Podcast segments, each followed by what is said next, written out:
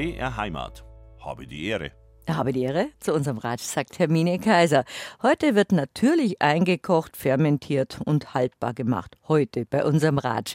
Wir ratschen nämlich über auf Vorrat etwas machen. Das ist das Buch, das Margit Brauneder und Karin Buchert herausgegeben haben, die mir, bei mir zu Gast sind und mit mir über das Wichtige reden, was nämlich Einmachen ist. Und damit ist nicht Einwecken nur gemeint, sondern ganz wichtig zum Beispiel Fermentieren. So ganz habe ich Fermentieren noch nicht verstanden, aber jeder von uns ist wahrscheinlich mit selber gemachten Sauerkraut aufgewachsen. Das ist zum Beispiel Fermentieren. Weil früher war es ganz normal, dass man Obst und Gemüse haltbar gemacht hat und wenn es gescheite Ernte gegeben hat, dann hat es Erdbeeren, Äpfel, Birnen, Zucchini und alles, was im Garten war, im Überfluss gegeben. Und dieses Obst und Gemüse sollte ja auch im Winter, in der erntearmen Zeit, zu genießen gewesen sein. Also war es wichtig, das haltbar zu machen. Also außer Marmelade einkochen, das ist ja der Klassiker und auch nicht so schwer, gab es eben auf Vorrat vieles andere. Meine Damen, die hier sind, Margit Brauneder und Karin Buchert, heute früh aus Salzburg gekommen, die stellen uns ganz andere Möglichkeiten der Konservierung vor. Fermentieren, einkochen, einlegen, einsalzen und trocknen von Obst, Gemüse und Kräutern. Da gibt es für jeden Geschmack was. Es gibt Klassiker und neue Rezepte, es gibt einfache Anleitungen, es gibt eingemachtes Obst, selbstgemachte Chutneys und ganz, ganz andere Schmankerl. Ein Ratsch, der Appetit macht. Habe die Ehre, sage ich zu Margit Brauneder und Karit Buchert aus Österreich und habe die Ehre ist, glaube ich, bei Ihnen auch ein Gruß. Ein ja, typischer. Sie sind hierher gekommen zu uns auf einen Ratsch, um Ihr neues Buch vorzustellen auf Vorrat. Natürlich einkochen, fermentieren und haltbar machen. Und während der Nachrichten haben wir schon ein bisschen vorgeratscht und haben gesagt, wir sind alle damit aufgewachsen, was ich vorhin schon gesagt habe, dass man fermentierte Sachen ganz selbstverständlich gehabt habe, nämlich von der Mama oder von der Oma eingemacht Sauerkraut. Das ist eigentlich so der Klassiker. Aber Sie haben sich jetzt noch auf ganz andere Experimente eingeladen. Also wenn Sie irgendwann mal Wumm macht, hier stehen nämlich Gläser mit Karottenstangerl und Quittenoxymehl. Was das ist, erzählen wir noch. Also hier wird, hier gärt schon etwas. Wie sind Sie denn aufs Fermentieren gekommen, Sie beide? Ja, wir sind äh, Fermentieren ist einfach eine alte Haltbarkeitsmethode und Karin Buchert hat mich einmal angesprochen, ob ich nicht einen Vortrag äh, machen möchte über Fermentieren im Rahmen äh, der heilsamen Wochen in Unken oder heilsamen Tage in Unken. Und das war, ist ungefähr sieben Jahre her und da habe ich angefangen, mich damit zu befassen. Ich habe immer schon Brot gebacken, Sauerteigbrot und vielleicht auch einmal Sauer, äh, Sauerkraut gemacht, aber da bin ich dann mit dem Fermentieren ins Detail gegangen. Sie sind aber, Sie haben sowieso lehrend mit, mit Lebensmitteln zu tun. Sie sind jetzt beide Gastrosophinnen oder müssen Sie mal die Berufsbezeichnungen klären? Ja, wir haben beide mit Gastrosophie zu tun. Ich bin Lehr Lehrbeauftragte äh, am Masterlehrgang für Gastrosophie an der Uni Salzburg und die Margit hat diesen äh, Lehrgang besucht. Und da geht es um die Esskultur, um unsere alpine Esskultur auch. Und da ist das besonders Spannende, dass uns aufgefallen ist, da gibt es ja überall Stehzeiten, wenn man gute Lebensmittel zubereitet und dann lässt man was reifen und dann lässt man was über Nacht stehen und dann verändert sich da was, das, was wir alles so wegrationalisiert haben. Und wenn man, wenn man da tiefer hineingeht, dann sieht man, aha, da vermehren sich Mikroorganismen und da wird was abgebaut und bekömmlicher und, und plötzlich tut sich so eine Welt auf und in fast jedem alten Rezept erkennen wir plötzlich so Fermentierphasen. Also wirklich ganz spannend, dass wir das ja schon immer gelebt haben, nur nicht so genannt haben. Und dass das teilweise überlieferte Sachen ja. waren, wie, wie oft bei der, mhm. bei der ganz normalen mhm. Küche mhm. von unseren mhm. Müttern, Großmüttern, früher haben die mhm. Männer ja nicht mhm. gekocht, dass man einfach bestimmte Dinge so selbstverständlich hingenommen hat. Und jetzt, weil sie es beruflich machen, ist ihnen klar geworden, was das überhaupt für chemische Prozesse sind und wie wichtig die für die Ernährung sind. Ja, auch. Und ich habe meine Masterthesis geschrieben bei Karin Buchert. Ich habe sie aber vorher schon sehr gut gekannt. Ähm, und der Titel war Essen und Trinken in Innergebirg und da habe ich sehr viele alte Rezepte recherchiert und mich mit alten Rezepten oder Kochbüchern befasst. Und da ist mir dann eben, wie die Karin gesagt hat, draufgekommen, dass äh, bei Rezepthinweisen oft gestanden ist, über Nacht stehen lassen oder rasten lassen, ruhen lassen, warten, bis es Blasen wirft. Mhm. Und die sind eigentlich alles Fermentationsprozesse. Also Sie haben aber Ihnen auch schon verschiedene Prozesse erlebt. Erst war die Karin Buchert eine Mutter und sie die Lehrerin und jetzt ist die Karin Buchert ihre Lehrerin, weil sie ihre Studentin sind. Ja, und war, so, war. war. 2012 bin ich schon, habe hab ich ja. das Studium abgeschlossen. So komplex ist das Leben und so komplex äh, arbeiten auch die Mikroorganismen. Dann sind Sie der Makroorganismus ja, genau. Das ist aber lustig. Sie sind wegen Ihrer Tochter zur Margit Brauneder gegangen genau. und haben über welche Fächer gesprochen. Was haben Sie unterrichtet? Ernährung haben uns eigentlich, ehrlich gesagt, weniger über die Tochter unterhalten als ja, über, ja. über Essen, über das gute Essen. Der Unterrichtsgegenstand hat damals geheißen Ernährung und Diätologie mhm. und die mhm. Karin ist zu mir in die Sprechstunde gekommen. Und ist geblieben. Und dann haben Sie weitergelehrt und Sie sind dann als Studentin zur Karin gekommen. Ich habe dann berufsbegleitend mhm. äh, dieses Studium gemacht. Aber ja. da haben Sie beide doch eine, ein Lehrer-Elterngespräch, ein, ein faszinierendes Kapitel in Ihrem Leben aufgeschlagen, dass Sie sich eigentlich wirklich wie Chemikerinnen mit den Abläufen wie Lebensmittel arbeiten in der richtigen ja. Zusammensetzung. Genau, also zum, so nur ein Beispiel in den 80er, also früher hat man oft äh, am Vortag gekochte Kartoffeln verwendet für einen Kartoffelteig, dann mhm. gelingt er auch besser und dann in den 80er Jahren hat es geheißen, na, wegen der Hygiene, das dürfen wir nicht, muss, muss, dürfen wir nicht so lange stehen lassen, aber es sättigt besser, wenn man sie stehen lässt zwischendurch und es ist gutes Futter für die Darmmikroben und es ist, macht einen großen Unterschied, ob man die Kartoffeln wenn man nach dem Kochen ganz auskühlen lässt und dann erst weiterverwendet oder ob man sie gleich weiterverwendet. Das weiß man eigentlich auch so von Hausrezepten, gell? Ja, und das ist ja. das, was Sie gerade ja, gesagt genau, haben, was dann wegrationalisiert worden ist. Nein, das ist unhygienisch. Und genau dieses, was gar nicht unhygienisch ist, sondern diese mhm. Prozesse, mhm. wie sich dann mhm. Lebensmittel abspalten oder, mhm. oder sich verändern. Ja, also ja. es klingt so ein bisschen gruselig, das sind Bakterien ähm, und so. Das mhm. klingt alles heutzutage so gruselig, weil wir ja so ein steriles Leben haben. Aber genau das ist der Sinn. Genau, es ist die Frage, was ist denn Hygiene? Wie müssen wir das vielleicht ein bisschen neu definieren äh, in Zukunft? Es ist nicht, soll nicht keimfrei sein, sondern vielleicht die richtigen Mikroben die richtigen beleben. Mikroben. Und wir haben auch, ich habe in der Schule die Erfahrung gemacht, weil man, das ist eine sehr große Schule mit, mit Küchenfachausbildung und äh, da gibt es diese europäischen Hygieneverordnungen. Und wir haben dann ein großes Brotprojekt durchgeführt und haben festgestellt, dass der Sauerteig bei uns, dass das nicht funktioniert in den Lehrküchen, weil zu wenig, äh, weil das Mikroklima nicht gepasst hat. Und wir sind dann wirklich mit den Kolleginnen, wir haben die Sauerteigkübel mit nach Hause genommen und auf den Kachelofen gestellt und dann hat es funktioniert. Aber wir haben in der Schule am Anfang keinen Sauerteig produzieren können, aufgrund der Hygiene. Das, und der Sauerteig kann ja ewig alt werden. Ja, der ja. soll ja Mittlerweile arbeiten. haben wir auch schon einen sehr alten. Aber das ist ja gerade das Spannende, was Sie inspiriert haben. Sie, Sie, inspiriert hat, sich mit dem Thema zu beschäftigen. Und da sind ja. Sie eigentlich jetzt wieder Pionierinnen geworden. Ist Vielleicht. eigentlich nicht so populär.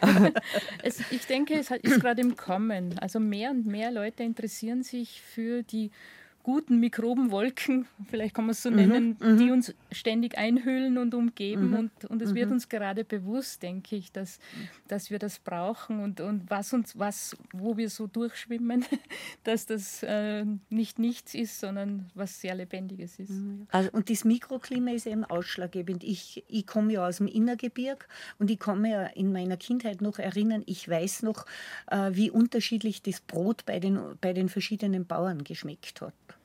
Also jeder äh, Bauernhof oder jede Bauernküche hat ein eigenes Mikroklima und deshalb hat auch auf der Sauerteig äh, oder das äh, Bauernbrot anders geschmeckt. Und da hat man einfach gewusst, bei dem Bauern, da schmeckt das Brot besonders gut und bei manchen ist es halt vielleicht nicht so gut. Aber das ist schon spannend, weil man dann drüber nachdenkt, weil wir ja alles so eine Gleichmacherei mittlerweile mhm. in der mhm. Küche mhm. haben und, und mhm. sagt, es muss so und so schmecken und das mhm. gehört zu dem. Ja. Aber so wie es in verschiedenen Haushalten auch immer gerochen ja. hat, das fand ich als ja, Kind so genau. faszinierend. Jedes Haus hat so einen Hausgeruch gehabt. Ja, genau.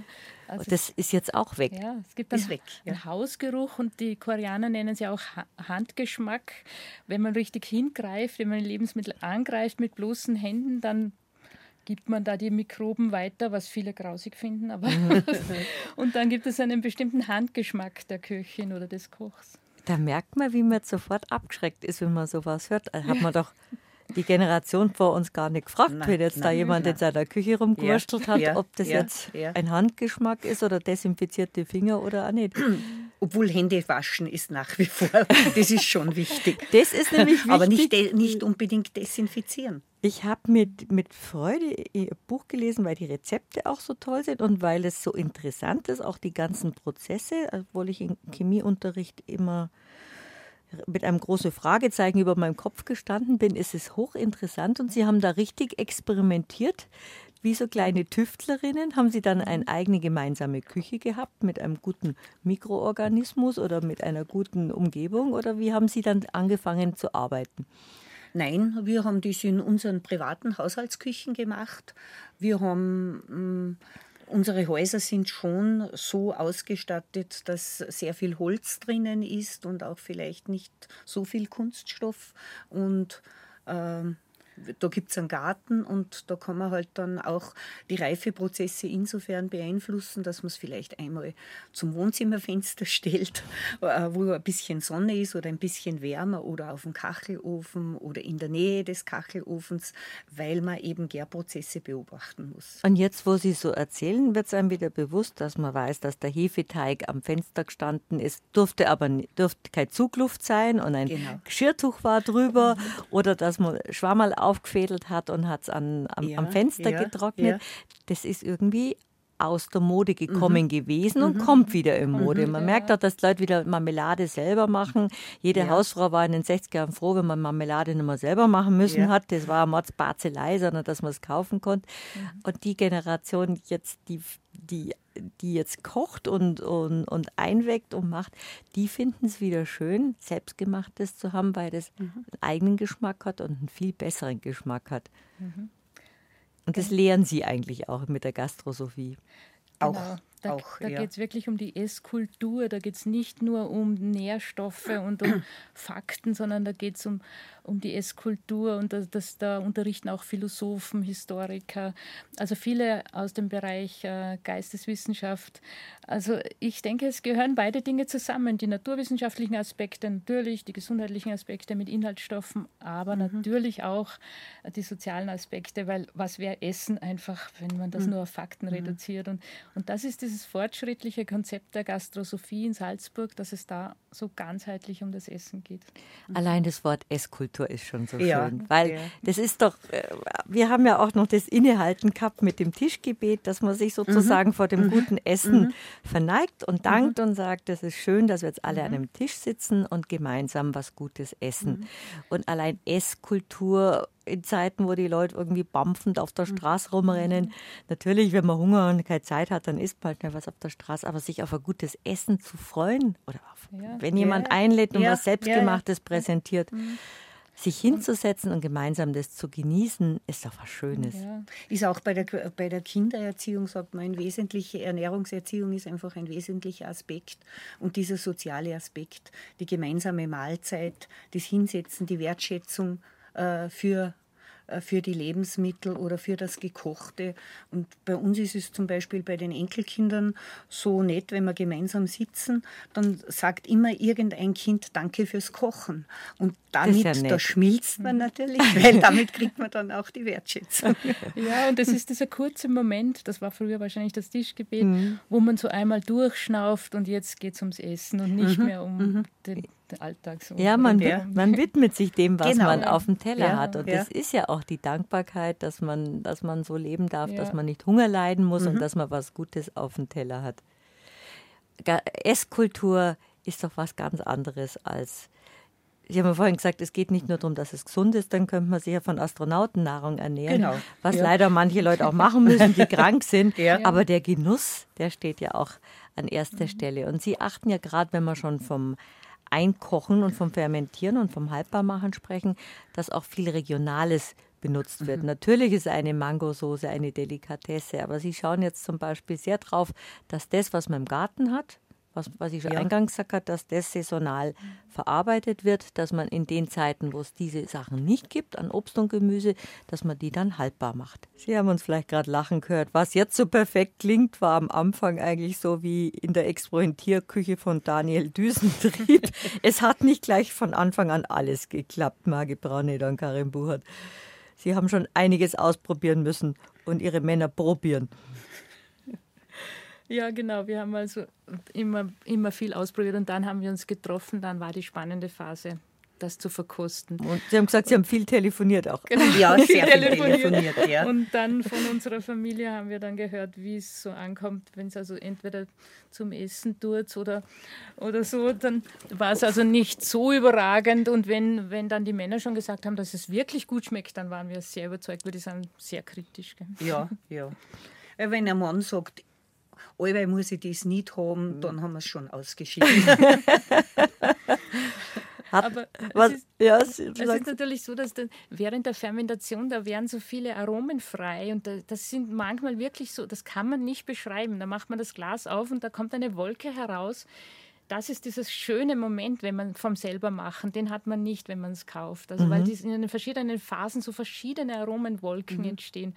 Und das ist wirklich das Unglaubliche, ja. das, das, uns so gefesselt genau. hat. In der Anfangsphase haben wir einmal äh, Himbeerblätter, wilde Himbeerblätter fermentiert und wir waren beide so fasziniert vom Duft. Äh, diese, dieses Tees, weil der hat nach Himbeeren, nach den Früchten gerochen und wir waren beide ganz fasziniert. Das hat aber auch dann geschmeckt. Ja, das hat sehr gut geschmeckt. Ja. Sie haben gesagt, am besten, weil dann be bewegen wir uns gleich in Richtung Fermentieren, am besten fangen wir mit was ganz Einfachen an, weil das klingt schon alles sehr kompliziert, wie man fermentiert. Und dann verliert man nicht gleich die Lust dran. Marge Braune, dass Sie haben gerade während der Musik gesagt, dann kauft man mal ein Kilo biogelbe Rüben oder Karotten, ja. sagt man bei einer. Und dann verarbeitet man es nicht ganz. Und wie haben Sie gesagt, dann stopfe ich es in ein Glas? Ja, dann schneidet man Stangerl äh, und, und äh, äh, stopft die wirklich ganz dicht nebeneinander in ein Glas hinein, übergießt es mit einer zweiprozentigen Salzlösung, das heißt auf einen Liter Wasser ungefähr einen Esslöffel Salz. Das Salz muss sich gut gelöst haben. Besser ist es, wenn man das Wasser aufkocht, das Salz einrührt und abkühlen lässt. Dann kann man noch eventuell bei den Karottenstangeln ähm, Rosmarinzweigerl hineinstecken oder ein Estragon, je nachdem, was man gerne mag. Man kann, könnte, auch, man könnte auch zum Beispiel Senfkörner oder Korianderkörner hineingeben. Dann ist es wichtig, dass man das zuerst auf den Boden des Glases gibt, dann ganz dicht die Karottenstangerl, ungefähr so einen halben Zentimeter dick, dicht nebeneinander einschlichten, so richtig hineinstopfen, dass sie sich am Glasrand verkeilen, mit Salzlake aufgießen und dann einen Deckel drauf von so einem Schraubverschlussglas. Das muss wirklich, man braucht auch nicht extra Gläser kaufen, ein sauberes Gurkenglas zum äh, Gurkalglasel zum Beispiel, sauber muss es sein. Also mhm. wirklich entweder mal kochendes Wasser hineingeben oder wirklich sterilisieren im Rohr bei 130 Grad. Dann gibt man da eben die Salzlacke drauf, legt lose den Deckel drauf und lässt den, oder startet den Fermentationsprozess äh, bei Raumtemperatur, so ideal so 20, 21 Grad. Und dann sieht man schon, dass so Bläschen aufsteigen.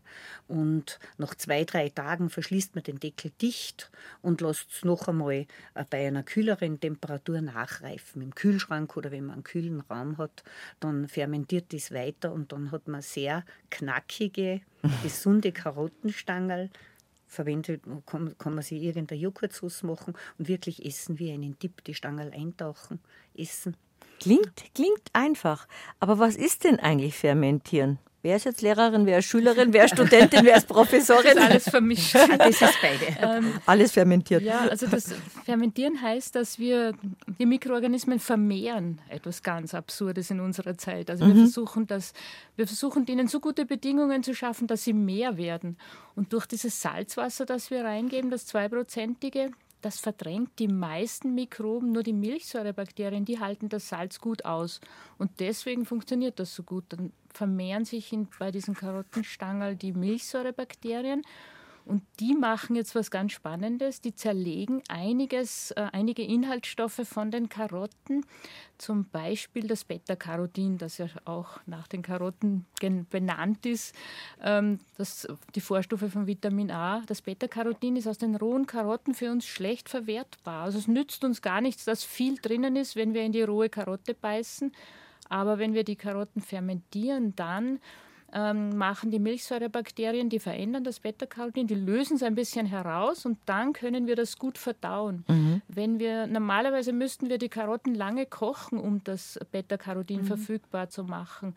Und bei den fermentierten Karotten haben wir die hitzeempfindlichen Bestandteile erhalten und auch die schwerlöslichen herausgelöst. Also wir haben dann ein riesiges Nährstoffspektrum für unseren Körper. Und das ist, macht dann diesen gesundheitlichen Wert aus von fermentierten Lebensmitteln, weil wir da einfach mehr davon nutzen können. Also das spaltet sozusagen die einzelnen Bausteine von, von einem Gemüse oder von einem Obst auf genau. und, und, und ja. in, in, in, der bekömmlichsten Version mhm. eigentlich. Mhm. Genau. Mhm. Deswegen werden, entstehen kleinere Bruchstücke, die riechen wir auch, die Aromen, aber ähm, sie sind dann auch besser aufnehmbar vom Darm ins Blut. Also sie werden es wird bioverfügbar, nennen wir das. Ja. Mhm. Und der Zucker, der in, de, in, den Karotten enthalten ist, und deshalb funktioniert das mit Karotten relativ schnell, äh, der fördert natürlich den Gärprozess. Wie zum Beispiel beim wenn man einen Wein vergären lässt, äh, dann äh, geht es halt einfach schneller, wenn mehr Kohlenhydrate genau, sind. Das, das ist das Futter für die Bakterien, genau. der Zucker, der drin steckt in der den Karotten. Den fressen sie ja. und scheiden Säuren aus. Also der bleibt dann auch nicht drinnen, der kann uns dann auch nicht schaden, da entsteht ein bisschen Säure, deswegen dieser säuerliche Geschmack. Aber da sieht man, wie man jetzt mittlerweile in Gut und Böse unterscheiden möchte. Man denkt, Bakterien, bäh, böse. ja, genau. Und Zucker ist eh schlecht, aber ja. dass Bakterien dann den Zucker so zersetzen, mhm. dass sie den umwandeln für, in Säure und Säure dann gut für den Säure Basenhaushalt ist oder für den Darm? Da, da wird der Darm so ein bisschen angesäuert. Dann das Sie merken, mein Chemieunterricht war nicht sehr erfolgreich. der Verdauungsbrei wird angesäuert. Mhm. Ja, also das fördert auch wieder die guten Kulturen, wenn wir den Darm ein bisschen leicht ansäuern, die Schleimhaut ein bisschen ansäuern. Und das entsteht alles beim Fermentieren. Genau. Und das mhm. ist ein Prozess, wo man eben nichts, äh, keinen Strom braucht, nicht Kein einkochen Strom muss und nichts, sondern Nein. das ist ein natürlicher mhm. Gärungsprozess, ja. der eigentlich in, in, in vielen ja. Lebensmitteln ja, sich zersetzt, wo man aber zersetzen assoziieren wir mittlerweile mit kaputtgehen, verschimmeln mhm. mhm. und äh, ist zersetzt, kann man nicht mehr brauchen, Verfallsdatum Umbaut. überschritten. Ja. Und das eigentlich bauen sich die Lebensmittel ja. in dieser Kombination um, wie Sie mhm. gerade erklären. Mhm. Das ist ja wie ein mhm. Bausatz eigentlich. Toll. Ja. Das Einzige, was wir tun müssen, ein bisschen warten. Genau, Zeit, die Zeit, ein bisschen Zeit, der man, Zeitfaktor. Ja, man ja. schätzt dann auch die Zeit wieder mehr. Ja, ja, ja. Aber das, weil wir ja gerade über das Backen geredet haben, was, was man ja auch mit dem Hefeteig oder so, dass mhm. was gehen muss, dass, was, dass, dass man Zeit braucht, dass man den, den manchen Sachen einfach Zeit geben muss. Dem Sauerteig, dem mhm. Hefeteig. Mhm. Das mhm. ist ein faszinierendes mhm. Kapitel, mit dem Sie sich da beschäftigt haben. Es gibt da eben auch so Reifeprozesse. Ich habe auch ein paar hundert Jahre altes Lebkuchenrezept ausgegraben und einen fermentierten Lebkuchenteig mhm. hergestellt, wo man den Teig zwei Monate fermentiert, den Vorteig. Und ursprünglich war dieser Lebkuchenteig angeblich auch ein wichtiges Proviant. Äh, Reiseproviant für die Kreuzritter. Der hat sehr lange gehalten durch den Fermentationsprozess. Der Lebkuchen und Lebkuchen ist ja sehr nahrhaft mit Honig, mit Nüssen, mit Dörrfrüchten und das war wirklich Reiseproviant, auch auf den Pilgerreisen. Das ist ja interessant. Also ja. Sie haben sich beide intensiv damit beschäftigt. Ist am Anfang auch mal was daneben gegangen, das was geschimmelt oh ja. ist oder explodiert ist oder greislig geschmeckt hat. Ja, auf alle Fälle. Es ist nicht alles in der richtigen Art und Weise fermentiert. Ja. Wir haben selber sehr gesunden Verdauungstrakt, glaube ich. Ja. Wir haben das meiste trotzdem gekostet. gekostet haben wir alles. Aber wir sind dann auch schnell dahinter gekommen über Kleinigkeiten, die man beachten muss, damit es eben möglichst gut funktioniert. Und die Fehler haben Sie ausgeschlossen, als Sie das Buch zusammengefasst haben. Was ich interessant finde im, im Vorwort von den wunderbaren Rezepten ab, abgesehen sind eben diese einzelnen Prozesse vom Fermentieren, von, von, von ein, Einkochen, von der Salzlage bis zum Beimpfen und was das alles ist, darüber ratschen wir gleich weiter. Wir haben jetzt ein bisschen Unterricht in Gastrosophie und wie heißt das, was Sie lehren? Nahrungswissenschaft nochmal. Ja, also in der Schule, in der ich unterrichtet, äh, unterrichtet habe, heißt Unterrichtsgegenstand Ernährung und äh, da geht es vorwiegend eben um Ernährungschemie, aber auch um Lebensmittel, äh, Lebensmittelkunde. Und ähm, da geht es auch darum, um die Bewertung von Lebensmitteln, dass man einfach äh, beurteilen kann, hat das Leben mit Lebensmittel einen Wert? Man, man, man, spricht ja da auch von der Nährstoffdichte. Bringt es was oder ist es nur mehr ein, ein totes Lebensmittel? Und unser Thema ist eben Fermentieren und das sind, die Karin hat den Begriff kreiert, lebendige Lebensmittel. Das klingt doch wunderbar. Das meiste Zeug, das so angeboten wird, gerade, Sie, Sie kommen ja gerade vom Bahnhof, was da so an, an Snacks und Sandwiches ja. angeboten ist, da kann man, glaube ich, gleich die Verpackung essen. So wenig gesund ist es, Gesundes ist ja. drin. Aber es sind, wir haben ja lebendige Lebensmittel. Das ist ja was, wo wir jetzt mit der Begrifflichkeit uns beschäftigen und sagen, das ist ja was ganz, ganz Wunderbares. Wenn dann, wenn dann auch was in einen arbeitet, also wenn es der Körper verwerten kann. Mhm, genau. Also zuerst wird einem dann bewusst, wie, wie unterschiedlich die Materialien wirken, also ob das jetzt im Plastik liegt oder ob man das auf einem Holzbrett schneidet. Das Holzbrett enthält vielleicht ein, ein wenig Harze. Das mischt sich schon wieder ein und es können nur gewisse Mikro Mikroorganismen, Kulturen dann das gut überstehen. Das ist schon ein, so eine Auslese, eine Symbioselenkung nennen wir das. Und wenn man es in Plastik äh, immer nur gibt, dann äh, hat das wieder eine andere Wirkung. Also es ist es wird einem dann sehr viel bewusst, auch im Umgang, welche Materialien, welche Arbeitsgeräte wir verwenden. Deswegen verwenden wir nur Gläser äh, als Verpackung, also keine äh, Kunststoffbehälter. Und ja, und auch mit Kräutern und Gewürzen kann man sehr gut äh, die Mikroben beeinflussen. Also so ein Rosmarinzweig bei den äh, Karottenstangerl, ähm, der lenkt die Kultur in eine bestimmte Richtung. Und dann wir, ist die Chance viel größer, dass es gelingt, als wenn wir kein Kraut dazugeben. Schön. Das ist ja wirklich wie, wie ein Orchester. Ja, das, genau, ist, genau. das ist schöner, dass es schöner genau. zusammenklingt. Genau, es soll Und so es ist auch, glaube ich, äh, ich plädiere auch für das äh, Kräuterkistel am Balkon. Also man braucht nicht immer einen Garten. Und wenn man einen, einen Thymian- und Rosmarinstock hat, dann ist man schon gut versorgt äh, und ein bisschen Petersilie äh, ist man schon gut versorgt, auch zum Fermentieren, aber natürlich auch für die Darmgesundheit. Kann man zur Not auf, aufs Küchenregal irgendwo genau, hinstellen. Genau, Hauptsache ja. ein paar Kräuter. Mhm, mhm. Mhm. Weil so hat ja nicht jeder, hat ja nicht jeder einen Garten. Aber ein paar Handwerkssachen sind ganz wichtig. Also das fand ich auch interessant, dass Sie gesagt haben, man denkt ja, man soll alles dann, wenn man es verarbeitet, möglichst steril sein. Also ich benutze immer Holzbretter mhm. und Sie haben gerade gesagt, durch diese leichten Harze ist es ja, ja, fast wie desinfizieren ja. ja und genau. für den Geschmack gut. Mhm. Genau, die Harze sind ja was ganz Faszinierendes.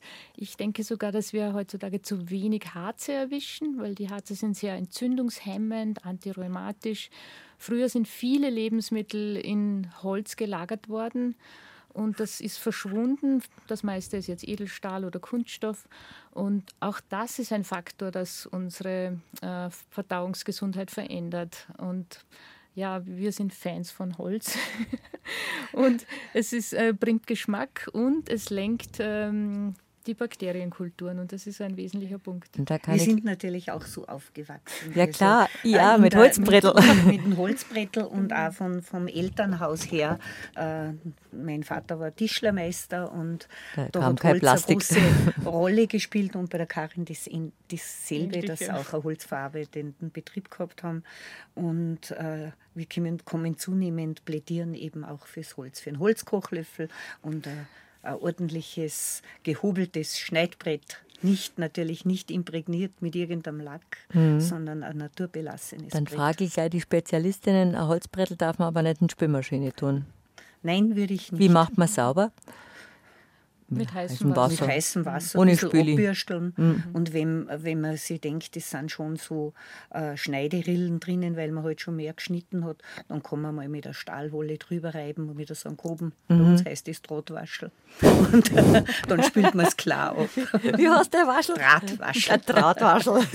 Also mit dem Drahtwaschel abbürsteln, dann ja. geht die, der raut sich die Oberfläche wahrscheinlich ja, wieder ein bisschen ja, und auf. jetzt wieder glatt. Und dann mhm. Auch nicht mit Olivenöl in der Luft, nein, in der Luft trocknen kann man ölen, wenn man mhm. will, aber Die drucken sie in der Luft. Man muss halt einfach schauen, dass es so aufliegt, dass sie nicht unten am, am, am unteren, wenn, wenn das Wasser zusammenrinnt an der, an der Schnittstelle vom, vom Brettel, äh, dass sich nicht da wieder Schimmel bildet. Also wirklich irgendwo an die Wand lehnen das schön abtrocknen kann. Und schaut auch schön aus. Ja. Und Holzlöffel zweierlei haben Sie geschrieben, eins für, einen für süß und mhm. einen für pikant, mhm. dann, weil mhm. der, der Geschmack geht dann nicht mehr raus. Ja, genau. Bei ja, den Bretteln ist es auch so. Mhm. Der hält schon einiges fest, genau. Ein süßes Brettel. Also es gibt da auch eine ganz so gute Methode, dass man sagt, die runden Bretteln sind für die süßen Sachen und die eckigen Bretteln sind für die äh, bekannten Sachen und dann kann man, so kann man sich das selber im Haushalt organisieren. Und interessant ist, dass zum Beispiel Kupfer ganz, ganz wichtig mhm. ist beim. Einkochen. Ja, Kupfer mischt sich besonders ein. Das kennt man ja auch von, von Marmeladen. Ja. ja. Also es ist ganz oft so, dass die, die wirklich diese Kupferionen sich dann ähm, dranhängen und die Konsistenz oder die Haltbarkeit verändern. Die Haltbarkeit wird länger bei vielen Zubereitungen, wenn man einen Kupfertopf verwendet. Also ähm, das, das, signalisiert uns auch, dass es ganz wichtig ist, welches Material wir verwenden. Also es ist nicht egal und ähm, Kupfer kann man ganz gezielt deswegen dafür verwenden. Das ist wirklich das überlieferte Ge äh, mhm. Wissen gewesen, das, das, ja. das Sie jetzt analysiert haben an, an Ihren Universitäten und Schulen und gesagt haben, eigentlich ist es nachvollziehbar, Ionenwanderung oder, oder Harze oder sowas. Mhm, Warum genau. man es gemacht hat, hat man immer nie gewusst, ja. warum es die Großmütter so gemacht mhm, haben. Genau. Mhm. Ich denke, man muss schon kritisch hinschauen ja. man darf nicht alles verherrlichen, was früher war, weil es war nicht Fall. alles besser. Nein, das war nicht Aber die gute alte Zeit. Aber man findet dann... Ähm, Bestimmt nicht. Aber man findet Aspekte, die sich über Jahrhunderte gehalten haben und vielleicht sogar dann in verschiedenen Regionen der Erde auffindbar sind. Und das ist, hat dann schon eine Gewichtung, denke ich. Mhm. Das kann dann kein Zufall sein. Ja. Wichtig ist auch bei den Glaseln, habe ich gelesen bei Ihnen, dass der Deckel innen kein Plastik hat. Oder habe ich das falsch ja, verstanden? Die, mm, der, ja. der, Deckel muss das aushalten, diese leichte Säure. Mhm. Deswegen zum Beispiel kann man gut Joghurtgläser verwenden, weil die sind schon so ausgerichtet oder Essiggurkengläser. Oder sogar Gläser mit Glasdeckel. Äh, äh, gibt es ja auch, die dann nur mit einem Gummi. Gummidichtung und einer ja, Klammer. Ja. Die Wegläser, die ja, genau. klassischen. Genau. Die sind sowieso perfekt, weil da kann ein eventueller Überdruck auch äh, heraus und da explodiert das Glas dann nicht, wenn es wirklich mal zu viel wird. Es explodiert ja nicht, es zischt halt und ist, deshalb soll man es beim, am Anfang der, der, äh, der Fermentationsprozesse auch vielleicht auf einen Unterteller stellen, weil wenn ein bisschen was herausgeht an Flüssigkeit, wenn der Gärprozess voll im Gange ist, dass es, äh, dass es da abtropfen kann und ähm, wir plädieren heute halt einfach, dass man wirklich auch Gläser verwendet. Man kann ja Deckel nachkaufen, dass man einfach Gläser öfters verwendet oder oft äh, kriegt man ja einfach so wie Joghurt in Gläsern zu kaufen und die, die Gläser bewähren sich zum Beispiel sehr gut, Joghurtgläser. Sie haben in Ihrer Experimentierphase aber auch so manchen Spott ernten müssen. Zum Beispiel, ich weiß nicht, wer zu, in der Einleitung steht, wer hat das Problem mit den Vanillekipferl, dass jemand gesagt hat, Mama, kannst du nicht wie normale Mütter irgendwie ganz normale Vanillekipferl machen und etwas alles fermentieren? Ja, ja das, war noch, das war schon vor 25 Jahren dann halt zu Weihnachten auch experimentiert mit Kürbiskern, Vanillekipferl und dann haben meine Mädels gesagt, ob ich nicht mal eine ganz normale Vanillekipferl machen. Das, das war so ein, so ein Aha-Erlebnis für mich. Aha, jetzt muss ich mich mal zusammenreißen und wenigstens zu den heiligen Zeiten das so machen, wie alle Mamas das machen. Aber die Mamas haben dann von Ihnen auch viel übernommen, nehme ich an. Ja, natürlich. Ja, ja. Nur die Vanillekipferl, das, ist, das war ein Sakrileg wahrscheinlich. Manchmal war es zu viel, aber ähm, naja, inzwischen sind die Kinder älter geworden und, ja, und mögen ja, vieles von dem, was vieles. wir machen. Aber im Teenageralter ist es nicht cool, wenn Nein. die Mama immer so. Mein Sohn zum Beispiel hat geweint bei der Oma, weil er, er hat gesagt, er, er mag nur graue Christnockerl und die Oma hat weiße Christnockerl gemacht, weil er hat nur den Vollkorn Chris gekannt. Und da hat mir die Oma auch leid getan, weil sie sich so bemüht hat. Ja, so duftige, zarte ja, genau. von der, von der Oma. Und ihr Enkel, glaube ich, hat gesagt, bei dir riecht es im Keller so gut, ja, weil die ganzen Also ich liebe deinen Vorratskeller, hat er gesagt. Ja. Ist. Sind Ihre Vorratskeller sehr voll? Ja, meine schon. Ja, meine schon.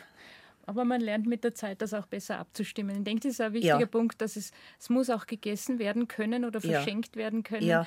weil sonst also geht es auch was rum. Ja, und es ist schade genau. um einen genau. Arbeitsaufwand und, und äh, es entstehen ja auch Kosten. Aber also Marmeladeregal ähm, habe ich ein großes. Aber, aber ich denke, das ist auch der große Vorteil von dem Fermentieren in Gläsern, weil man das ja besser auch verschenken kann an die Nachbarin oder weil man, wenn man es so besser dosiert machen kann. Im großen Topf war das oft viel unpraktischer und unübersichtlicher und so ist es irgendwie viel alltagstauglicher auch zum Mitnehmen. Aber ja. Sie schreiben im Buch, man soll sich von Ernte zu Ernte mit den Vorräten handeln. Mhm. Also, ja, dass man die, ja. die Nicht auf Jahre. Ja, eben. Was am Anfang leicht passieren kann. Ja, in der Begeisterung wahrscheinlich. Ja, in der Begeisterung. Sie haben ja vorhin auch gesagt, Sie haben alles fermentiert, was, ja, überhaupt, was Ihnen über Von die Fichtenwipfeln angefangen bis Himbeerblätter. Ähm, ja. Also ich stelle mir sie wirklich wie zu einer Chemikerin vor. Sie denken, was kann man alles noch fermentieren? ja, wir haben auch wirklich so eine so einen, ein Regal, wo sogar von hinten beleuchtet wird, weil diese schönen Ansätze und Zubereitungen, die, die geben auch wirklich optisch was her. Ja. Also deswegen habe ich das meiste nicht mehr im Keller stehen, sondern in meinem Experimentierraum, weil es, einfach so schön ausschaut. Ja, schaut schön aus. Auch am Küchenfenster oder äh, äh, schaut es schön aus, wenn immer irgendwelche Gläser stehen. Und, so. und arbeiten. Und arbeiten, ja, arbeiten. natürlich. Ähm, ja, es gibt auch eine Geruchsentwicklung, also man darf das noch nicht so exzessiv betreiben, dass dann, wenn Besuch kommt, dass, sich, dass sich der Besuch denkt, na, holla, was ist denn da los? Geruchsmäßig. Was ist denn jetzt Beimpfen? Also wir müssen noch ein paar Begrifflichkeiten in dieser und der mhm. nächsten Stunde klären. Was ist denn Beimpfen? Ja, Beimpfen heißt, dass man mal so einen Schwung von Mikroorganismen reinbringt. Jetzt, das kennt man vielleicht am ehesten vom Essig machen, wenn man ja, Essigmutter hat. Oder? Genau, der mhm. Essigmutter, da schmeißt man mal Essigmutter rein, das ist Beimpfen. Also das ist ein das ist so Zellulose, die die Essigsäurebakterien ausgeschieden haben. Und da sitzen ganz viele Essigbakterien drauf. Und wenn man die da dazu gibt, dann haben die so einen Vorsprung gegenüber den anderen. Dann werden sich die durchsetzen. Also das sichert den Erfolg sozusagen. Oder auch beim Kombucha, wenn man ein bisschen fertigen Kombucha reingibt, dann haben die falschen Mikroben da sowieso keine Chance mehr. Dann gewinnen die Guten und das sichert also die richtige Fermentation. Klingt ja wie ein Computerspiel mittlerweile, die ja. Guten gegen die Schlechten. Ja, genau. Ja, man kann ein bisschen eine Molke nehmen, wenn, mhm. man, wenn sich zum Beispiel beim Topfen oder beim Joghurt die Molke, das ist die Flüssigkeit oben absetzt. Wenn man da einen Löffel voll dazu gibt, dann startet die, der Fermentationsprozess auch oft schneller. Oder wenn man einen Imker kennt, dass man naturbelassenen Honig hat, da braucht man wirklich nur ganz, ganz wenig dazugeben. Da sind sehr viel, viele aktive Bakterien drinnen und der Zucker und dann arbeitet es sofort. Klingt immer noch ein bisschen gruselig, wenn man selber nicht macht. Zum Beispiel Kombucha, das kenne ich jetzt schon als fertigen Modetrink, mhm. schon seit vielen Jahren. Aber Kombucha ist dann sozusagen auch ein Pilz, der fermentiert und ein Getränk daraus entsteht. So sagt es der Laie. Sie sagen, wie es wirklich ist. Also dieser Kombucha-Pilz, der wird auch Scoby genannt und das ist eine Mischung von Bakterien und Pilzen, den man leider nicht selber starten kann. Also muss, den muss man geschenkt bekommen oder man muss sich ihn bestellen. Ähm, und da. wenn man so einen Kombucha-Pilz, so einen Scoby hat, dann kann man selber Kombucha machen. Was ist denn Kombucha eigentlich? Eine Pflanze oder, ähm, oder ist der nein, Pilz an und für sich schon so? Der Kombucha-Pilz ist also diese Mischung an Bakterien und Pilzen und, man, und der äh, fermentiert am liebsten Gerbstoffe. Das heißt, wir können jetzt irgendeinen Tee zubereiten, der Gerbstoffe enthält sehr gut ähm, geht es mit schwarzem Tee oder mit grünem Tee, aber auch mit Himbeerblättertee und vielen anderen, mit Aronia-Beeren zum Beispiel. Und diese Gerbstoffe zerlegt der Kombucha, die Bakterien und Pilze zerlegen dann die Gerbstoffe, entwickeln wundervolle Aromen und wenn man den selber herstellt, dann ähm, pasteurisiert man ja zum Schluss nicht dieses Getränk. Und daher sind auch die lebendigen Mikroorganismen noch drin beim Trinken. Wenn man den kauft, den Kombucha, dann ist der pasteurisiert und mhm. dann da ist halt nicht mehr so lebendig. Und das ist das, was Sie auch schreiben, Konservierungsstoffe sind ungefähr das Ungesündeste, was man, genau. was man zu sich nehmen kann. Ja, man macht halt wieder viel kaputt, was mhm. man vorher mühsam gezüchtet ja. hat. Ja. Also schon im Mund kann man sich vorstellen, alles was so karieshemmend ist und antibakteriell ist, Mundwasser, finde ich persönlich nicht gut. Wir desinfizieren dann die Mundhöhle und dann ist es Glückssache, welche Mikroorganismen schnell wieder wachsen. Dann ist es mehr oder weniger Glückssache, was da drinnen sich wieder schnell verbreitet. Aber so sind wir mittlerweile. Es muss alles desinfiziert sein, weil so was Sie gerade sagen, Mikroorganismen in meiner Mundhöhle, da grauselt es mir eigentlich. Aber eigentlich sind es ja Sachen, die zersetzen. Genau mhm. und die wichtig sind. Mhm. Und wenn man halt äh, gut äh, so eine Karottenstange, um, um, wieder auf die Karottenstange zurückzukommen, wenn man das dann einfach gut kaut und vielleicht so ein Joghurtsus dazu isst, dann macht man auch schon etwas für die Mundhöhle. Mhm. Und der Verdauungsvorgang beginnt im Mund. Und das ist immer die Sachen, die jetzt nicht mehr gekaut werden müssen, weil ja kaum noch ja. Sachen so halb hart mhm. sind, mhm. dass man die so runterschlingt und das ist auch für den Darm ungesund. Das ist genau. vorher ja. Also wir sind ja bei Zersetzungsprozessen ja. jetzt, dass es vorher schon viel zersetzt werden muss und dann der Darm und der Magen und der Darm nicht mehr so viel Schwerstarbeit haben. Auch die Zahngesundheit mhm. ist ein Aspekt. Mit, also Kauen ist ein wesentlicher Aspekt auch für die Zahngesundheit für die Mundflora. Mhm. Warum genau. denn, sind diese Mikroorganismen so gesund? Ja, wir brauchen eine, eine dicke Schicht ähm, äh, an Mikroorganismen über unsere Schleimhäute, mhm. weil die sortieren dann aus, was rein darf in den Körper und was nicht. Und was nicht reinpasst, das zerlegen sie möglicherweise und machen dann, dann werden noch Bestandteile frei, die dann rein dürfen. Aber die sind sozusagen die, die Hüter und schauen, dass nur Gutes in unseren Körper reinkommt. Die arbeiten Tag und Nacht für uns und das ist doch toll. Wir sagen nie Danke, gell? Ja, wir sagen nie Danke. Höchstens ja. die Belohnung mit feinem ja, Essen. Ja. Erst wenn es vielleicht Probleme gibt, äh, dann äh, beschäftigt man sich damit. Oder auch, äh, wie die Karin gesagt hat, dass einfach auch durch, durch äh, Fermentationsprozesse oder durch Garprozesse wieder, irgend, äh, wieder Stoffe frei werden, die auch vielleicht die Darmgesundheit Gesundheit unterstützen oder fördern, gerade bei den Karotten. Die Moro-Suppe zum Beispiel. Die Moro-Suppe, das ist ja, ein Klassiker, grad, die kennen alle Mamas. So, ja, so ein Klassiker. Und ähm, es hat äh, Zeiten und Phasen gegeben, wo man gesagt hat, also alles nur al dente garen und es soll alles noch knackig sein. Das trifft nicht immer zu. Das ist nicht für jedes Lebensmittel zutreffend. Also die Morosuppe kennen alle Mamas von Kindern, die Bauchprobleme ja, haben. Genau. Die ja. muss man, und das habe ich gelernt, durch diese Morosuppe, die, da muss man die Karotten, unser Lieblingsgemüse, offensichtlich so lange kochen, bis dann ein bestimmter Prozess entstanden ist, dass sich dann diese Fasern an, am Darm andocken. Oder wie funktioniert nochmal die berühmte Morosuppe? Dann nimmt man auch das Wasser, Salz und Karotten. Ja, ich sage mal, ein, Genau, da kocht man eine Stunde lang und dann werden manche Kohlenhydrate so umgebaut, da so, entstehen so spezielle Oligosaccharide und die äh, binden dann pathogene Keime, also das bremst schon mal den Durchfall. Äh, und zusätzlich sind diese Oligosaccharide noch ein gutes Futter für die Darmbakterien. Mhm. Die mhm. freuen sich total, fressen das und kommen gestärkt daraus hervor und, und ja. der Darm äh, gesundet sehr schnell wieder. Aber Sie erzählen das so, Auch für Erwachsene ja, geeignet. Sie erzählen das so bildhaft, dass ich mir jetzt meinen Körper so vorstelle wie so ein kleines Bergwerk mit lauter ja. so kleinen Manchmal, die alles zerlegen und verarbeiten. Wo die Männchen drinnen sitzen ja. oder Weibchen und da wie so Müll, sortieren. Wie so ein Müllhalter. Ja, die guten, das kann weg. Das kann weg, genau. Das Klump haben wir raus. Bleibt. Ja, genau. Unermüdlich. Unermüdlich, ja. Und Auch wenn wir schlafen, arbeiten die immer. Ja. So wie in Ihren Gläsern. Arbeitet jetzt gerade bei unseren Karottenstangen? Naja, es, es ist der Gärungsprozess. Ich habe das letzte Woche angesetzt, äh, glaube ich, am Mittwoch. Also das ist schon jetzt ziemlich abgeschlossen. Man die, sollte, das jetzt in, sollte die jetzt in den Kühlschrank stell, äh, stellen und dann haben Sie so das ideale Aroma bisschen werden sie noch nachsäuern. Wie lang, wie lang muss das alles arbeiten oder ist der Gärungsprozess gar nie abgeschlossen? Gärt es immer weiter? Hören wir dann, die, ja. hören wir dann die kleinen Mikroben und Bakterien im Glas, Aber es passiert wie sie nachts durch die Gläser marschieren. Also, dann stellt sich dann so ein bisschen ein Gleichgewicht ein und dann bleibt es einigermaßen Maske. gleich über sehr lange mhm. Zeit. Ähm, wir haben auch Gläser schon die schon fünf, sechs Jahre alt sind, fermentiertes Gemüse ist, schmeckt noch hervorragend.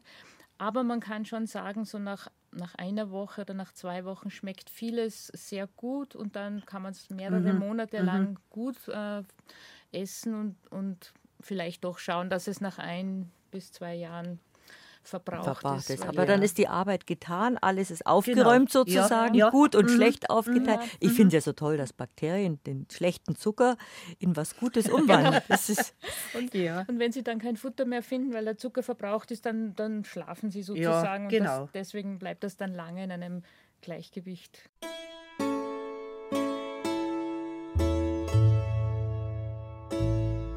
BR Heimat. Habe die Ehre. Habe die Ehre, sagt Hermine Kaiser zur zweiten Stunde von unserem Ratsch und jetzt mache ich Ihnen Appetit.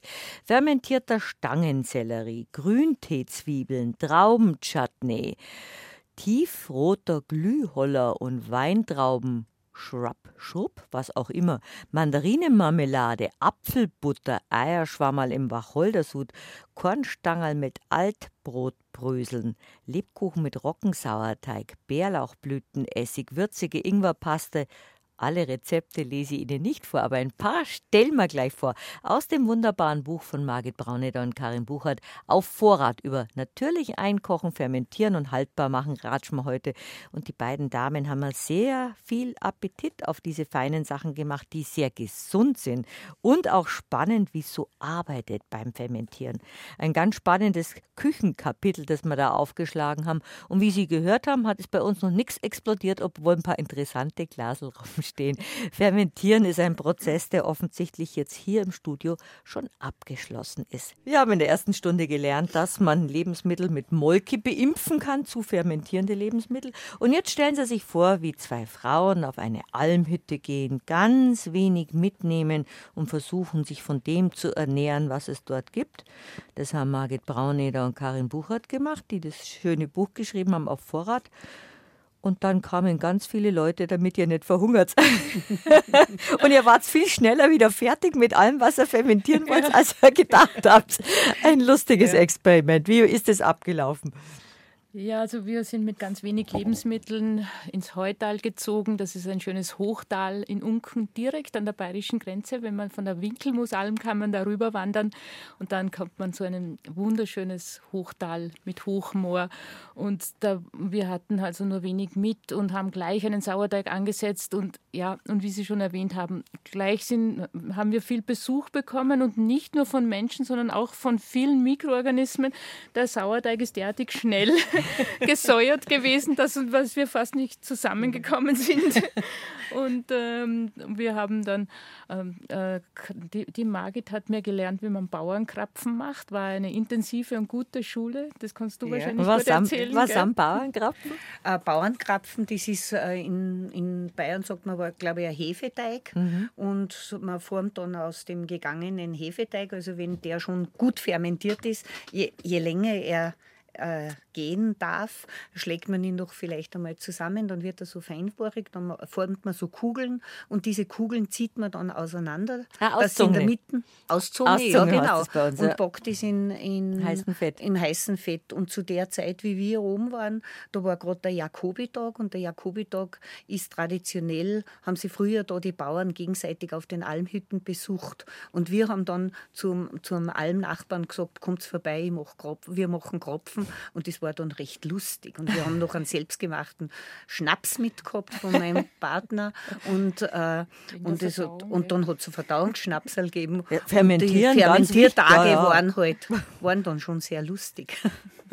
Und das ist alles so schnell gegangen, weil die Luft so ganz anders war im Ja. Ge- äh, auf der Alm. Oder? Drum- Ja, genau, weil das, das Mikroklima war da anscheinend Ja, völlig optimal. anders. Ja.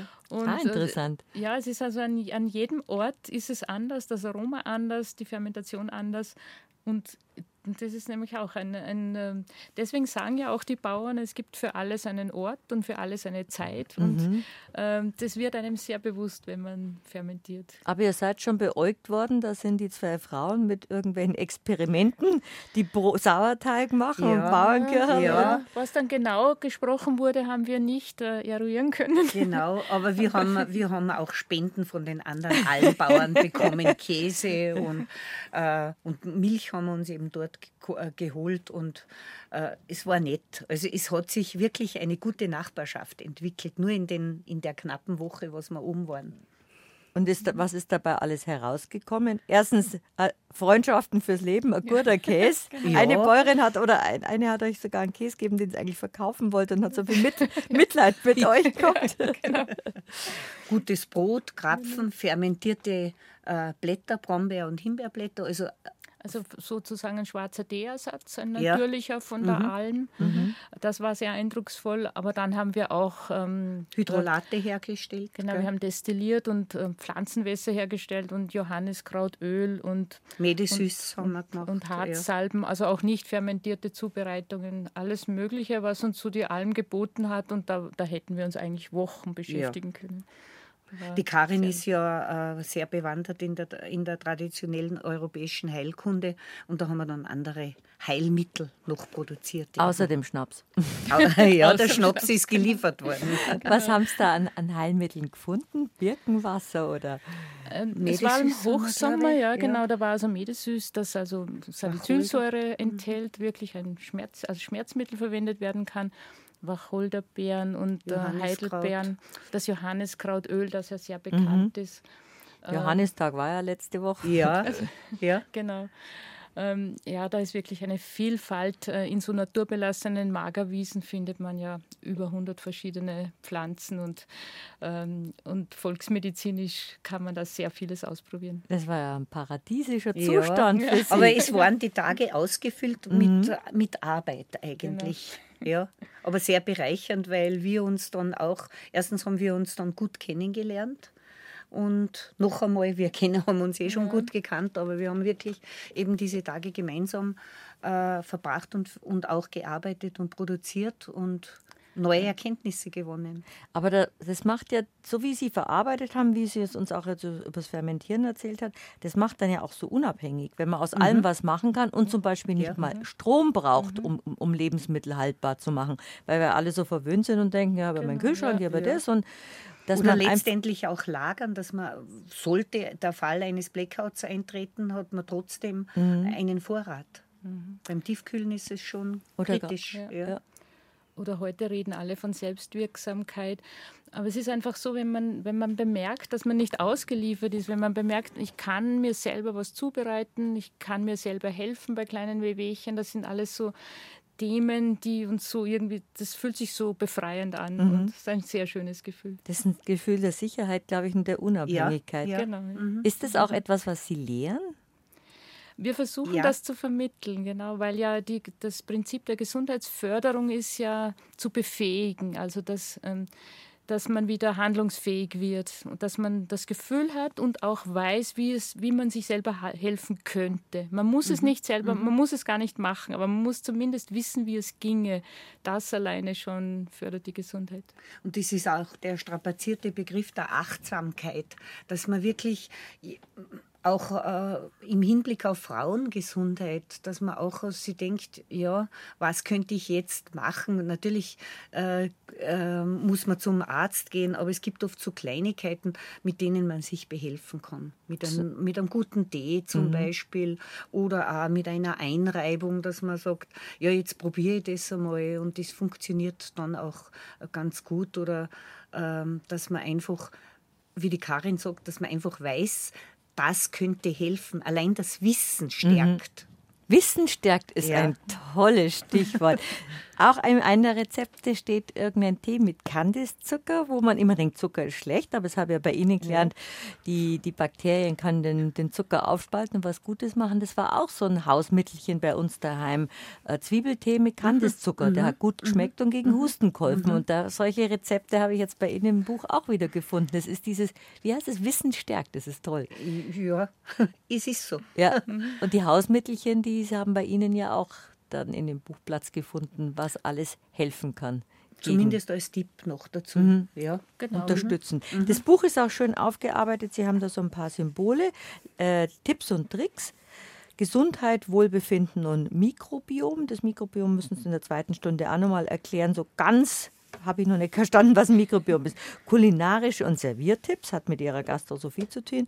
Küchen, Biochemie und Geschichte und Geschichten. Das ist alles in dem Buch drin, wo Sie auch bei den einzelnen Rezepten einfach diese Übersicht machen. Jetzt erzählen Sie bitte nochmal, was das Mikrobiom ist.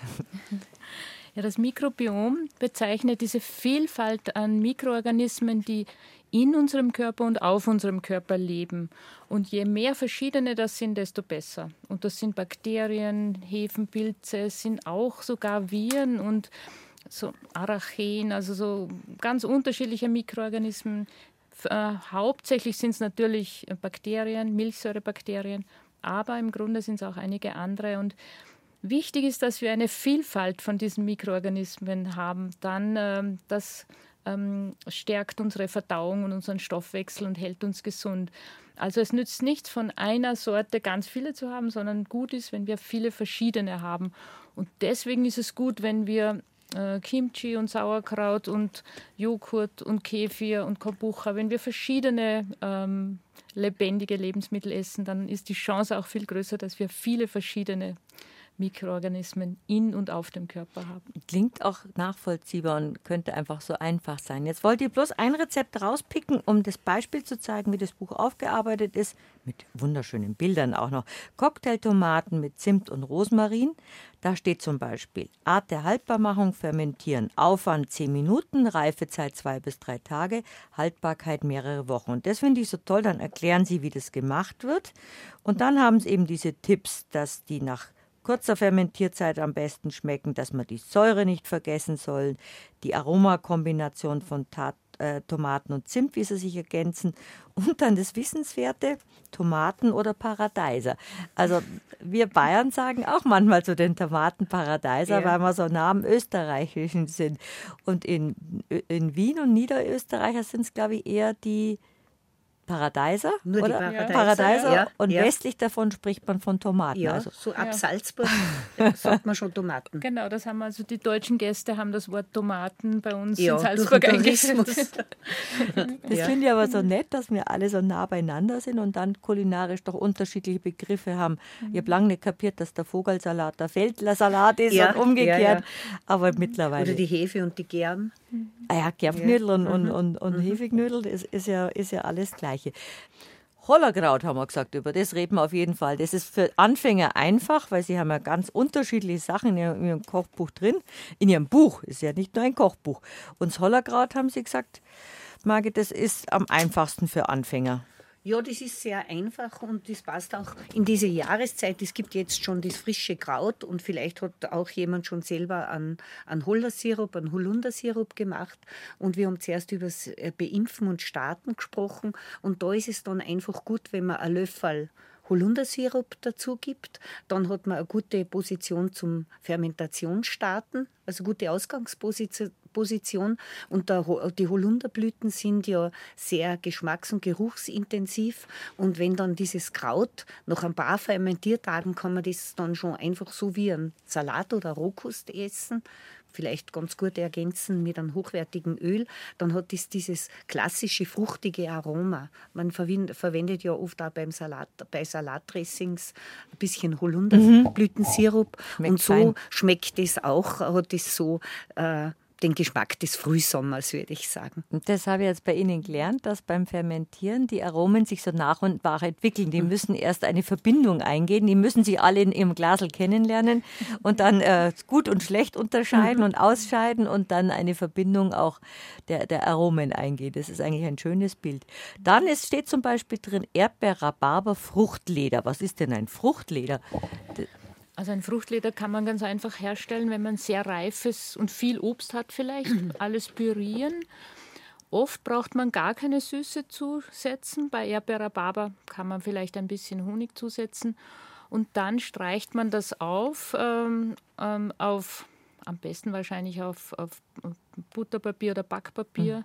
So wie Und- Quittenbrot, das kenne ich, aber das Ja, ist ähnlich, dünner. oder? Ja, aber wir Mm, schneiden dünner. es ganz dünn auf und geben kaum Zucker dazu, je nach Frucht. Man, bei manchen Fruchtmischungen, zum Beispiel äh, Apfel, Brombeere, würde ich gar keinen Zucker dazu geben.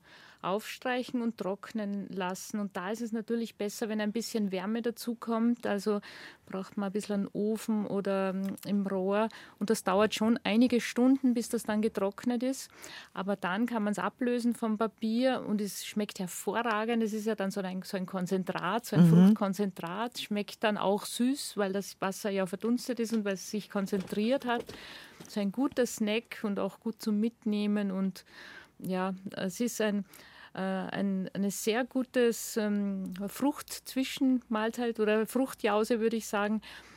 Das Zubereiten ist ein bisschen aufwendig, weil man über längere Zeit ein bisschen Wärme mhm. braucht, um mhm. das zu trocknen. Das haben Sie beide auch lernen müssen. Und Margit, Sie haben gesagt, als ich noch berufstätig war, habe ich da schnell am Wochenende husch husch. Dann, ja, dann, ja, dann fermentiere ja. ein bisschen was oder, oder mach, koch was ein und dann naja, es, hat, es gibt dann den Begriff der äh, Kreuzkontamination, dass sich einfach die Bakterien eher gegenseitig hemmen. Und es ist dann, es ist sehr gescheit, wenn man einfach ein Produkt fermentiert und das dann den Fermentationsprozess abschließt und das dann einlagert und dann fängt man, beginnt man wieder mit einem neuen. Ähm, mit einem neuen Gemüse haben Sie auch lernen müssen, zum Beispiel ja. habe ich auch lernen mhm. müssen. Ich habe auch experimentiert eben mit, dem Bär, mit Bären. Ich äh, habe viel Kontakt nach Finnland und in Finnland äh, exper experimentiert man oder fermentiert man Beeren, weil die werden dann auch zum Frühstück verwendet. Und das war dann bei den Heidelbeeren. Da Heidelbeeren Lacto fermentiert. Ja, das habe ich auch äh, am Anfang Gott sei Dank nur mit einem Glasl begonnen, aber da hat, muss man dann auch lehr, äh, lernen. Und was einfach ganz wichtig ist, man mu muss darauf achten, dass immer äh, das Fermentiergut mit der Lacke abgeschlossen ist. Und bei Bären, die schwimmen gern auf, da mhm. muss man mhm. das beschweren. Und da nimmt man entweder einen kleineren Glasdeckel, wo man hat, oder irgendeinen Stein. Da muss man aber darauf achten, dass dieser Granitstein ist, dass der das beschwert. Aha. Und sauber soll er auch sein. das wäre sinnvoll. Also sonst hupft es nämlich ja, hoch, die Beeren hupfen das auf und dann fängt es zum Schimmeln Weil sie an die Luft kommen mhm. und schimmeln ja, dann. genau. Das sind so die Tipps, die auch in Ihrem Buch drinstehen. Aber Heidelbeeren laktofermentiert klingt auch ganz spannend. Sie haben ja aus aller Herren Länder dann Rezepte wahrscheinlich zusammengetragen. Mhm. Mhm. Ist Fermentieren eine Haltbarmachung, die es überall gibt auf der Welt? Ja, die gibt es wirklich überall. Und das ist auch so ein Hinweis, dass da was dran sein muss, auch physiologisch irgendwie das gut sein muss, weil wenn man das überall findet, ähm, ja, dann das zeigt das also schon auf. Ja, und es sind ja eigentlich alles Fermentierprozesse. Äh, Kaffee, Tee, alles, äh, diese Her Produktion von Kaffee und Tee, das sind Fermentierprozesse oder äh, Joghurtgewinnung, ähm, Bierbrauen. Ähm, das äh, Bierhefe zum Beispiel, mhm. beim Brauen ist die Bierhefe entstanden und es gibt ja dieses Kinderlied, äh, heute braue ich, morgen backe ich übermorgen hole ich der Königin ein Kind, also vom, Rumpel, vom, vom Rumpelstilzchen. Und mhm. das war eben so, dass man sich die Hefe beim, beim, Bäck, äh, beim Brauer vielleicht geholt hat und dann hat man die Hefe verwendet zum Backen. Mhm.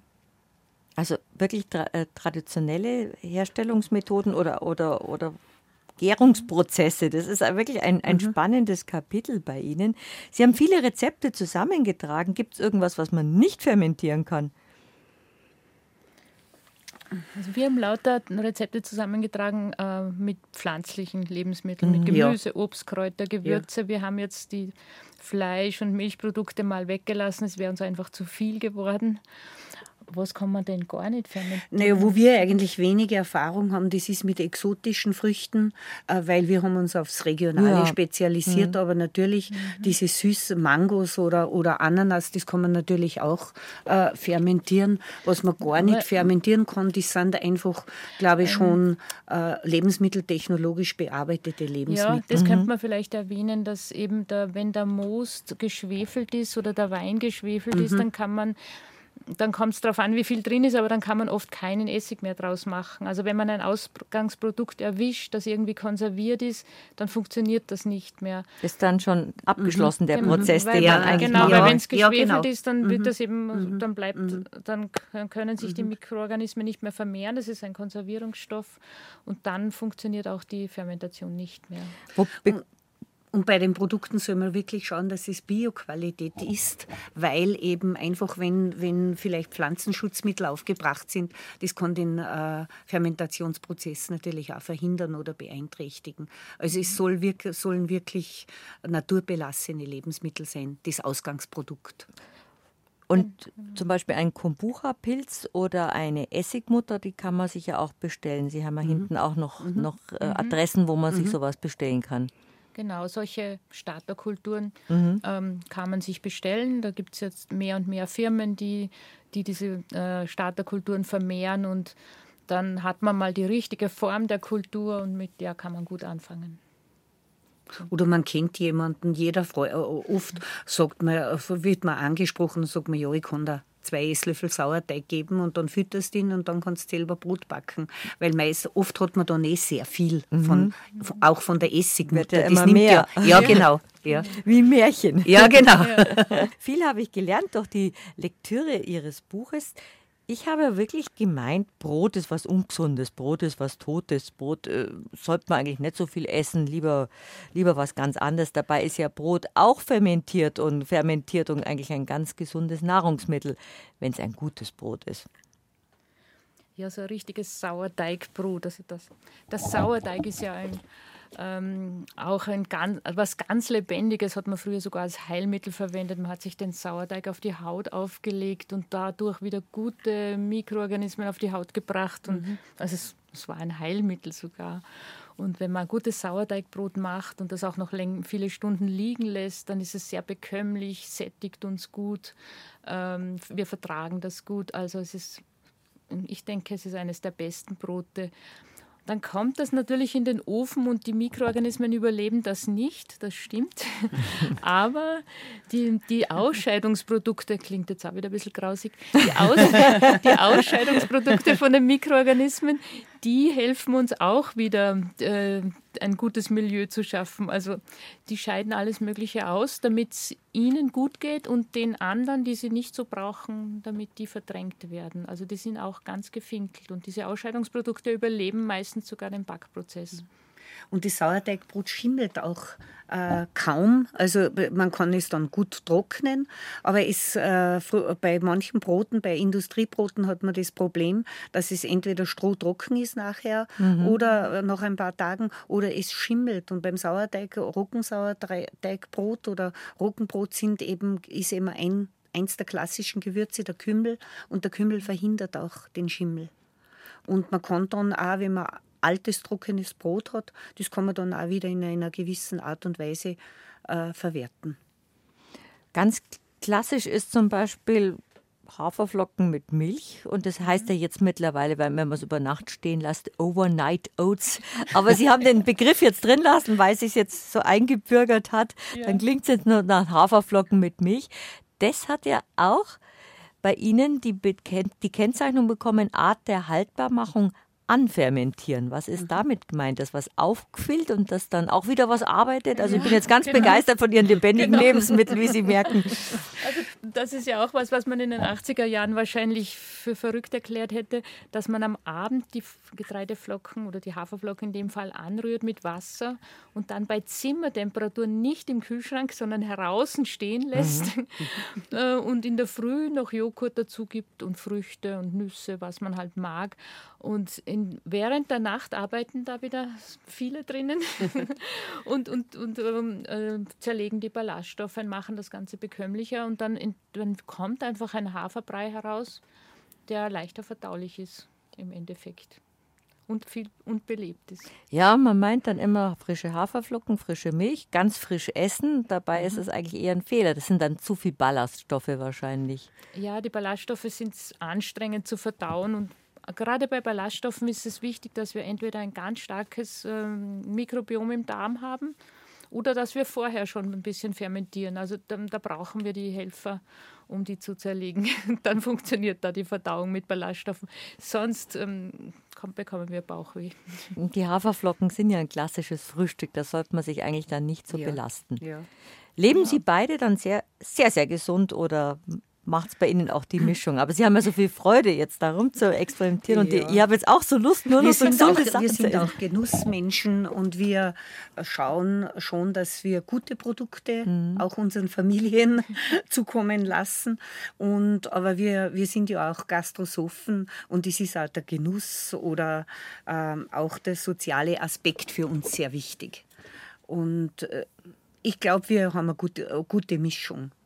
Von der Ernährung Ja, her. denke ja. Das passt, glaube ich. Man ist halt dann wahrscheinlich, wenn man sich so viel damit beschäftigt und auch gute Sachen herstellt und dann auch verkocht oder, oder präsentiert, dann ist man ein bisschen versaut im besten Sinne, dass man einfach kein Klump mehr essen kann. Das stimmt, ja. Und Wir denken uns oft, wir sind einfach verwöhnt, wenn wir Ja, nicht, einen, den, nicht einen sehr guten Käse bekommen oder so.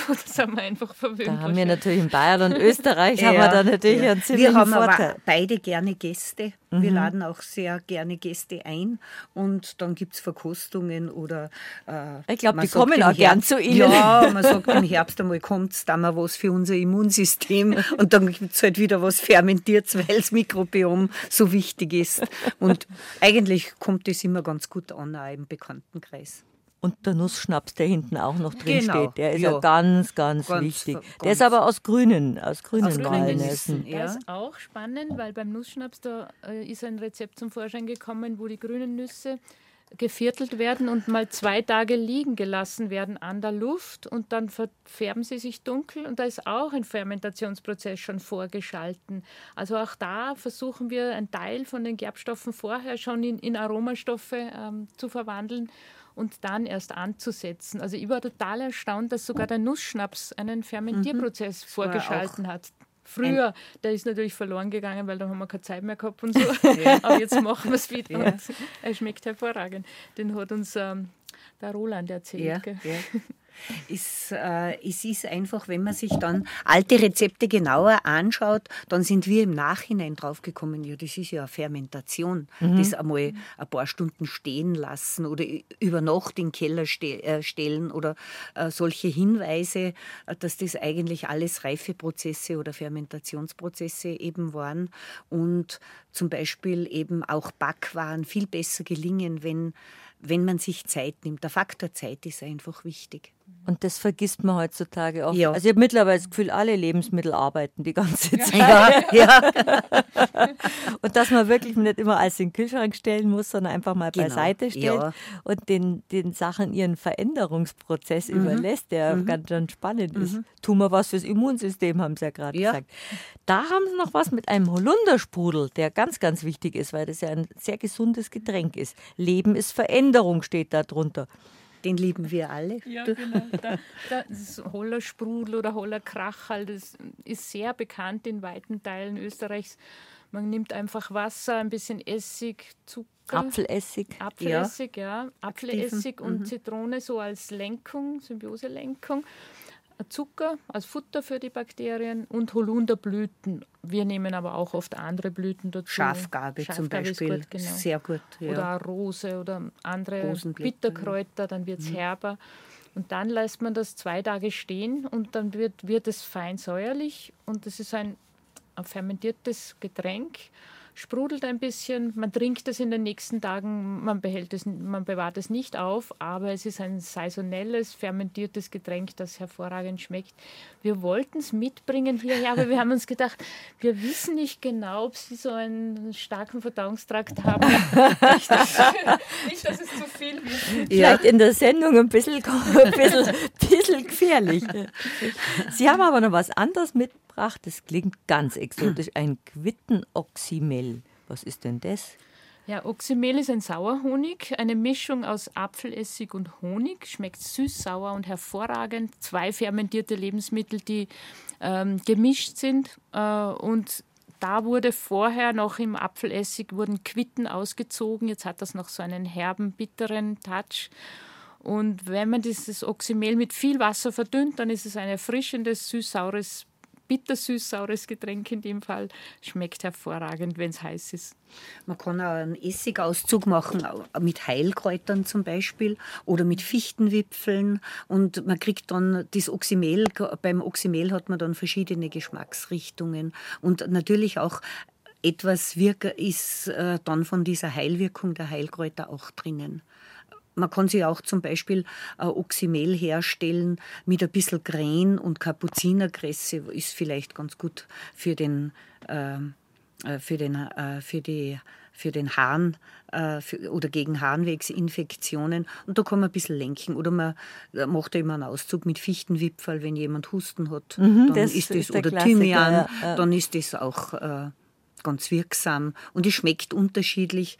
Ich zum Beispiel trinke jeden Tag in der Früh vor dem Frühstück ähm, Oxymel mit lauwarmem Wasser. Wenig Oxymel und viel lauwarmes Wasser, weil ich dazu neige, im Laufe des Tages immer weniger zu trinken und dann habe ich schon ungefähr ein Seitel 0,33 Wasser oder Oxymel mit, mit Wasser getrunken und dann habe ich schon ein bisschen vom Flüssigkeitsbedarf gedeckt.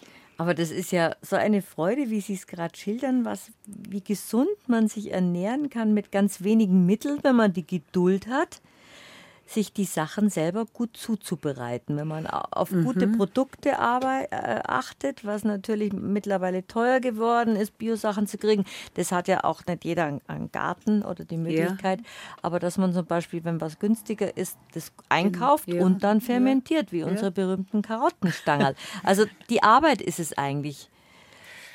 Die, ja. die Zeit, die man den Sachen widmet, um ein gutes Produkt zu haben. Ja, aber wenn einem etwas wichtig ist, dann hat man auch die Zeit. Ja, der alte Spruch äh, heißt ja, der Mensch isst, was er isst. Und ja, ja, ja und, und man kann eben saisonales oder sollte saisonales, regionales äh, äh, Gemüse und Obst verwenden und dann ist eigentlich der Unterschied nicht mehr so groß.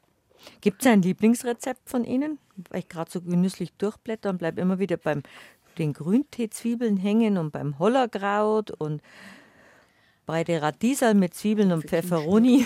Also mein Lieblingsrezept ist das Apfelkimchi. Mhm. Hat, da hat die Margit so ein regionales Kimchi für Einsteiger ausgeklügelt und das springt schnell an, weil die Bakterien mögen den Apfel, die die Äpfel gerne, die Süße vom Äpfel und von den Karotten. Und es schmeckt auch nicht so sehr koreanisch, es schmeckt ein bisschen europäischer.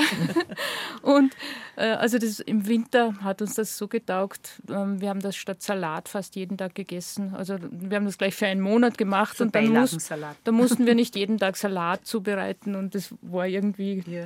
Jetzt müssen wir bloß noch mal erklären, was Kimchi ist. Ich kenne es aus der koreanischen Küche. Das ist so ein eingelegtes Kraut. Und Koreaner brauchen das, glaube ich, sagt man, weil den Koreanern ein Enzym fehlt. Und sie brauchen dieses Kimchi einfach für die Verdauung. Also das habe ich noch nicht so gehört, aber man isst es eben zur Stärkung des Verdauungstraktes. Mhm. Es ist einfach fermentiertes Gemüse.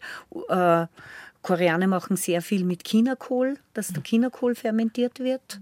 Der, der ist wiederum meistens sehr preisgünstig und man hat oft so einen großen Chinakohlkopf, dass man, äh, dass oft was übrig bleibt und man kann sie wirklich einfach in irgendeinem größeren ein Honig- oder Marmeladeglas kann man sich dann schon ein Kimchi zubereiten. Ja, es ist dann immer so eine, so eine Gewürzmischung dabei, so Zitrone, Chili, Ingwer, bisschen Sojasauce. Mhm. Und das ist Geniale beim Apfelkimchi ist auch, man kann es gleich essen, dann ist halt Salat. man kann es drei Tage später essen oder nach sieben so Tagen, eigentlich in jedem Stadium kann man es essen. und, ähm, ja. ja, und durch diese äh, Gewürzmischung gelingt das irgendwie immer. Das ist wahrscheinlich, das ist ein bisschen scharf. Knoblauch ist auch noch dabei, ist ein bisschen mhm. schärfer, ein bisschen ja. Säure ja, dann verraten Sie uns gleich, wie man Apfelkimchi macht. Also man nehme, hat es früher mal geheißen. Den, den Chinakohl ähm, und mischt ihn mit 2% Salz. Also wenn man ein Kilo Chinakohl hat, 20% äh, Salz dazu, ein Esslöffel Salz mhm. und lässt es über Nacht stehen. Und am nächsten Tag kommen die Gewürze. Am nächsten Tag kommen noch Karotten dazu und Apfel und äh, Ingwer, Knoblauch, Chili, ein bisschen Zitronensaft und Sojasauce. Und das mischt man alles und stopft das in ein Glas. Stopfen ja. ist wichtig, habe ich ja, gelernt. dass sich auch nicht äh, Luft. Lufträume mhm. bilden dazwischen. Mhm. Ja. Mhm. mhm. Genau. Dann lass, ähm, das, das habe ich auch von der Margit gelernt, dann lässt man den Deckel zwei Tage lose drauf, dann mhm. entsteht nicht so viel Druck und man kann es dann zu jedem Zeitpunkt aufschrauben, weil kein Druck entsteht. Ich glaube, am dritten Tag spätestens soll man aber zuschrauben, mhm. sonst ist ein bisschen eine Schimmelgefahr. Ja, und dann lässt man es vielleicht noch eine Woche stehen und dann ist es schon. Dann haben sie es eh schon aufgegessen. Oder wenn noch was da ist. Kann man zwischendurch essen oder, oder als, als Vorspeise, oft auch klein, ganz ein kleines Schälchen, ein Esslöffel voll Kimchi.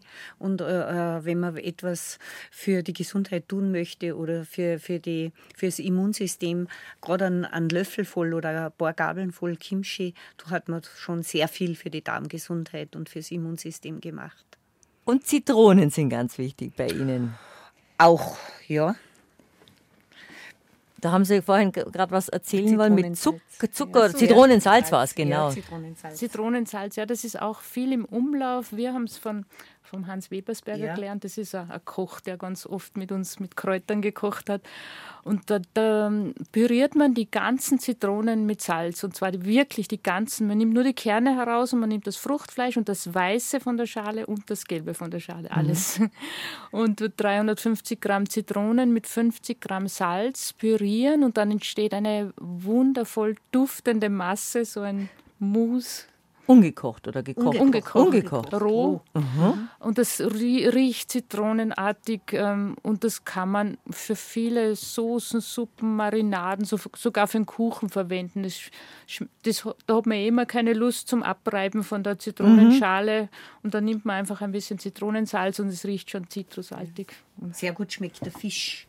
Äh, wenn man Fisch zubereitet, einfach Natur abraten, irgendein ein, ein Fischfilet und das mit so ein bisschen Zitronensalz einstreicht. Also das schmeckt wirklich, durch, durch den Zitronensaft wird dann auch äh, das Eiweiß vom Fisch ein bisschen, das Gewebe ein bisschen kompakter und das nimmt ein wunderbares Aroma an.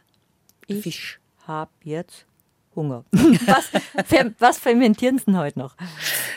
Heute werden wir nichts mehr fermentieren, jetzt werden wir noch heimfahren.